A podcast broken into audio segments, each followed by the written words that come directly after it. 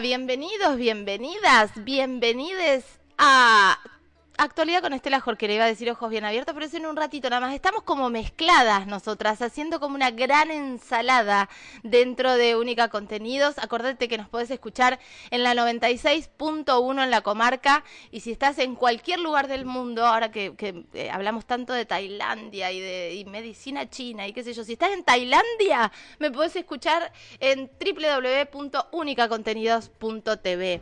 Pero vas a escuchar actualidad de Viedma, no sé si te va a interesar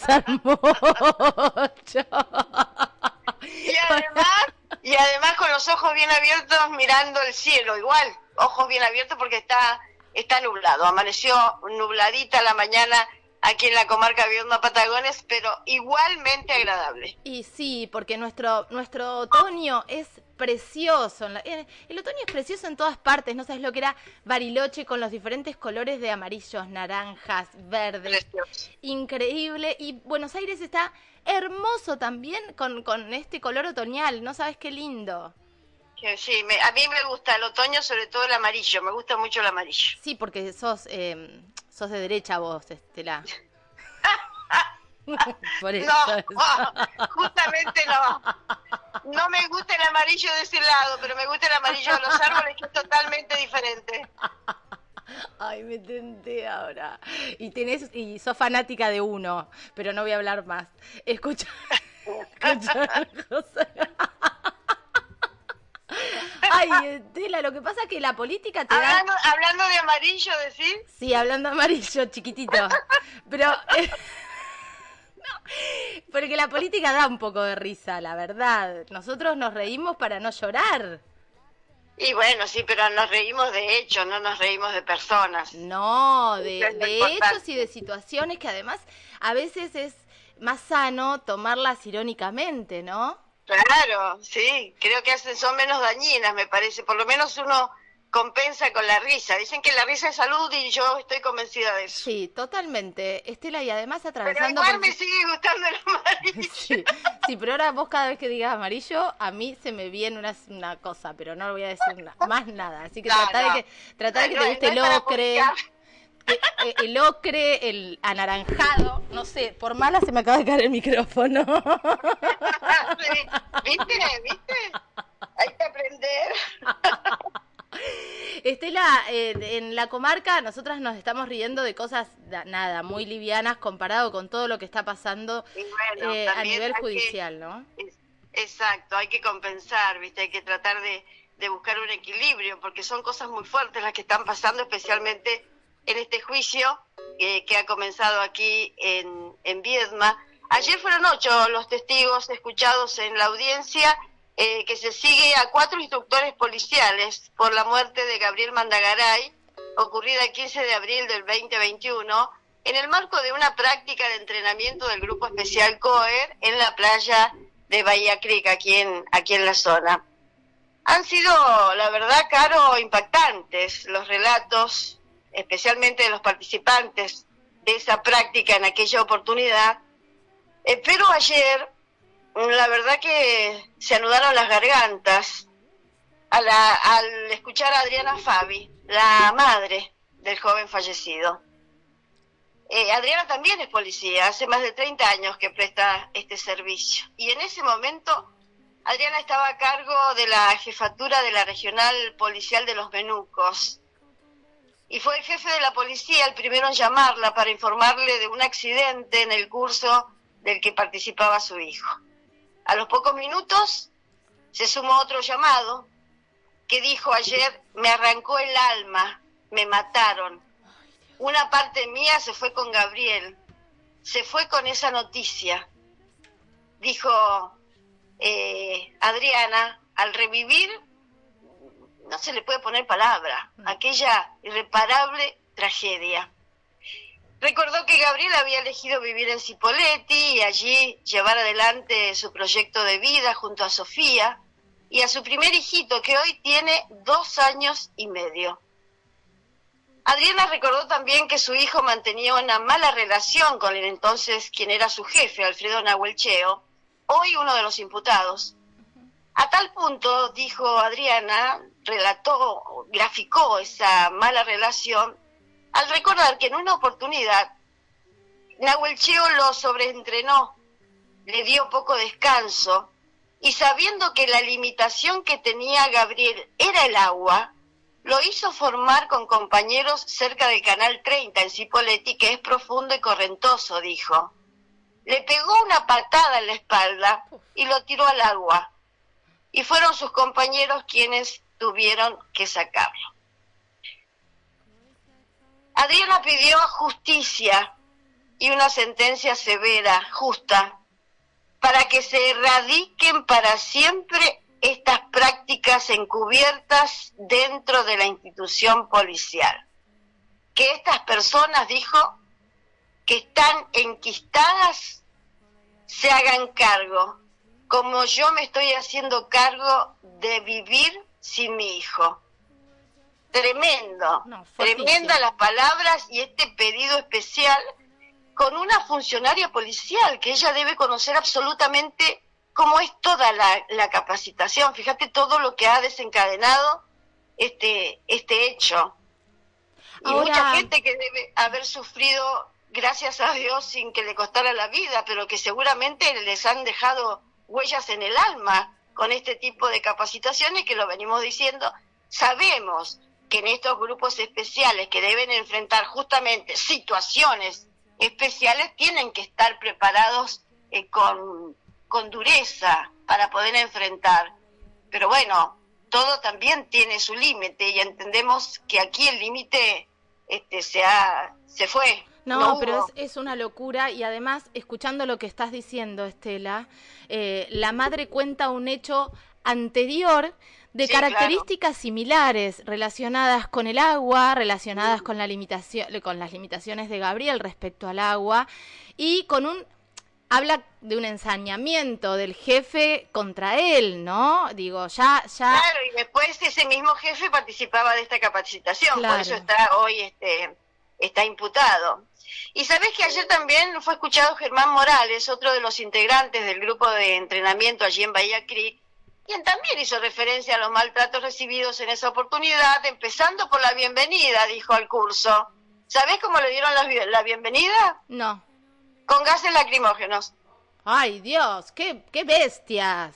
Claro, que los, los jefes, los que arrojaban y les daban la bienvenida, que arrojaban los gases, tenían la máscara. Eh, los participantes no, y tuvieron que atravesar esa cadena de humo, que quienes hemos participado de algunos hechos donde se han arrojado gases lacrimógenos sabemos que la verdad son insoportables. O sea, fueron, fueron a, la, a, la, inauguración fue el, el, Jesús Mandagaray, eh, Osvaldo Tellería. No, no, hace referencia a ese momento, hace referencia a la bienvenida que le dan los jefes al curso. Claro. Y esta bienvenida fue arrojando este, gases lacrimógenos.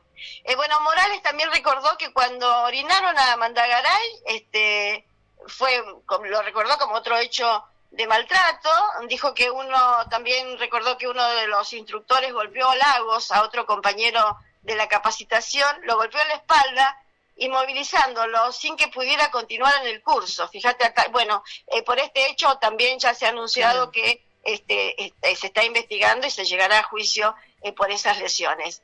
Sobre Mandagaray, eh, contó una situación de vejaciones que comenzó Nahuel Cheo, dijo este, este joven testigo. Dice, tenía ganas de orinar Nahuel Cheo, se corrió a un costado y le orinó la espalda a Gabriel. Vitali Méndez, otro de los imputados, dice este joven, le decía, orinalo para que agarre olor a hombre. Ah, Recordó este joven testigo que Nahuel Cheo, Vitali, Méndez y Contreras nos hicieron formar una fila, encontraron una bosta de animal, escupieron los instructores y después nos hicieron pasar a todos a escupir. Agarraron un palito, revolvieron y nos hicieron enmascarar con eso. Morales también relató en el juicio que uno de los días eh, fue rescatado del agua casi me ahogué en el mar por haber sufrido un, calambre, pero por suerte lograron rescatarlo. Nos decían, dijo este, eh, Morales, nos decían los, entre, los instructores que nos, metieran, eh, nos metiéramos al agua, que no seamos cagones, que la mierda flota en el agua y que el mar devuelve la basura. Una locura. El cursante también declaró que notó una diferencia de tratos con Mandagaray. A Mandagaray lo señalaron en el inicio del curso, iban consultando nombre y apellido de cada uno y cuando llegó el momento de Mandagaray, eh, lo señalaron como el hijo en ese momento del jefe de la regional, que era Jesús Mandagaray, y también como el hijo de la señora Fabi, que también tenía eh, un cargo de directivo por ser la este, jefa de la regional de los menús. Con Nahuel Cheo, Vitale y Contreras se reían, dijo este testigo. La verdad que eh, tremendo, tremendo lo que se está escuchando, habrá que ver qué es lo que sucede, habrá que escuchar también las defensas eh, y finalmente el tribunal. Eh, todo indica que se, se está este, cumpliendo todo el cronograma de este juicio. Para hoy estaban previstos 11 testigos. Aparentemente se iba a reducir esa cantidad y bueno, veremos ya la semana que viene, el 8, está previsto la finalización con los alegatos de cierre. Qué tremendo que Estela, estas cosas ahora empiezan a, se destapa una olla enorme porque durante cuántos años se habrá hecho este tipo de, se habría hecho este tipo de, entrenamientos en, en la policía y cuánto silencio, ¿no? Yo creo que ha sido, me animo a decir que ha sido siempre así. Eh, me animo a decir esto. En esta oportunidad una tragedia, este, un hecho irreparable y bueno, eh, genera toda esta investigación. Pero la verdad que es lamentable es lo que decimos siempre, no, no debe ser delicado el entrenamiento, se entiende esto, porque es una fuerza de choque. Se enfrentan a los peores momentos de convulsión eh, de un hecho violento en la sociedad, de una situación extrema. Ellos se enfrentan, le tienen que poner el cuerpo a todo esto y por eso tienen que estar, entiendo yo, tener un entrenamiento también eh, de esas características, en esa categoría de dureza. Sí, bueno, de alto rendimiento. Es una cosa y, esto, este, enmascararse, enmascararse, pintarse la cara eh, con caca de animal y no me parece que tenga que ver con la fortaleza de nadie. la verdad que me parece una humillación, más que nada. Tremendo, tremendo. Estelita, ¿hay, ¿hay algún tipo de... Mm, o sea, las personas que están imputadas son solamente los instructores. No hay responsabilidad para arriba, ¿no? Bueno, es lo que anunciaron en el principio. Esto es el principio habrá, yo entiendo, Carolina, que habrá que ver qué resuelve también el tribunal en este sentido, pero ya desde la Fiscalía se ha anunciado que esta es, digamos, como la primera etapa de un juicio por responsabilidades, porque claramente, lo hemos dicho también de este lugar, la policía si hay una característica que tiene, es que es una institución absolutamente verticalista. Claro. Y también los mismos imputados han dicho, el lugar, este, el, el, lugar, el cambio del lugar del entrenamiento en el marco también de una pandemia que no permitía, por ejemplo, que ingresaran a la escuela de cadetes para hacer esta práctica, eh, todo tenía conocimiento el, el jefe de la policía. Y así como tenía conocimiento de un cambio de escenario, me imagino que también tenía conocimiento de cuáles eran eh, las formas Habrá que demostrar de esta capacitación. Tremendo, la verdad es que es tremendo, qué doloroso. Difícil, sí, la verdad que sí, complicado, entiendo yo. Y ojalá que genere otro tipo de actividad, Ahora, que sí desemboque en un entrenamiento, este, pero no tiene por qué. Este, aparte, ¿qué se enseña? A humillar, a qué, no sé, ¿a qué se enseña así? No lo sé, pero pensaba, pensaba en el poder de la palabra y qué importante, iba a decir alivio, pero los chicos están partidos, pero para, para estos pibes que atravesaron estas torturas directamente, qué, mm, qué importante poder hablar, poder eh, relatar lo que pasa, poder eh, contar lo que vivieron eh, que se llegue a un juicio justo y que lo hagan en un marco de seguridad, porque en otro momento no lo deben haber contado ni a la familia. Y bueno, y no sé cuál es el marco, ojalá que sea un marco de seguridad. Claro, por eso lo estoy diciendo, claro. Sí, ojalá que sea así. Ojalá. Este, bueno, habrá que ver qué es lo que sucede, lo vamos a, seguir, Caro. Sí, claro. Eh, pero bueno, para aliviar también un poquito eh, toda esta atención que genera solo con este, enterarnos, tener información. Solo con esto, ya la verdad que te, te, genera una cosa hasta en el mismo cuerpo. Mm. Eh, por eso, aliviar para este, prepararnos para el fin de semana, porque hay invitaciones. A vos que te gusta el mate, mira, lástima que estés lejos. A ver qué hay. hay una invitación a un mate milonguero en el Centro Cultural 2 aquí en Viedma para mañana de 19 a 22 en este centro cultural que está ahí en la calle Mitre 849. Habrá mate milonguero dictado y coordinado por los profesores de taller municipal de tango Luis León y Silvia Nieto. Eh, dice, bueno, no me convencí yo con esto, la verdad es que tampoco iría con, con esto que dice la información municipal, que la actividad no requiere conocimientos previos.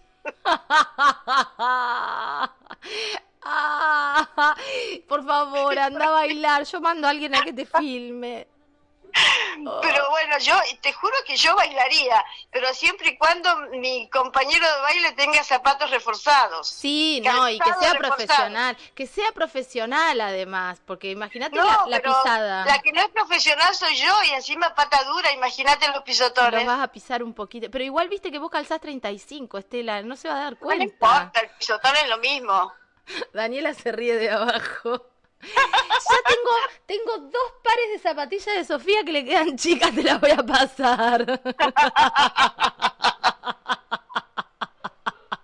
Bienvenido, bienvenida. Para que vaya a bailar tango y milonga. Qué buen plan ese, la milonga, ¿no? Sí, ponele. Me inhibe, me inhibe la invitación.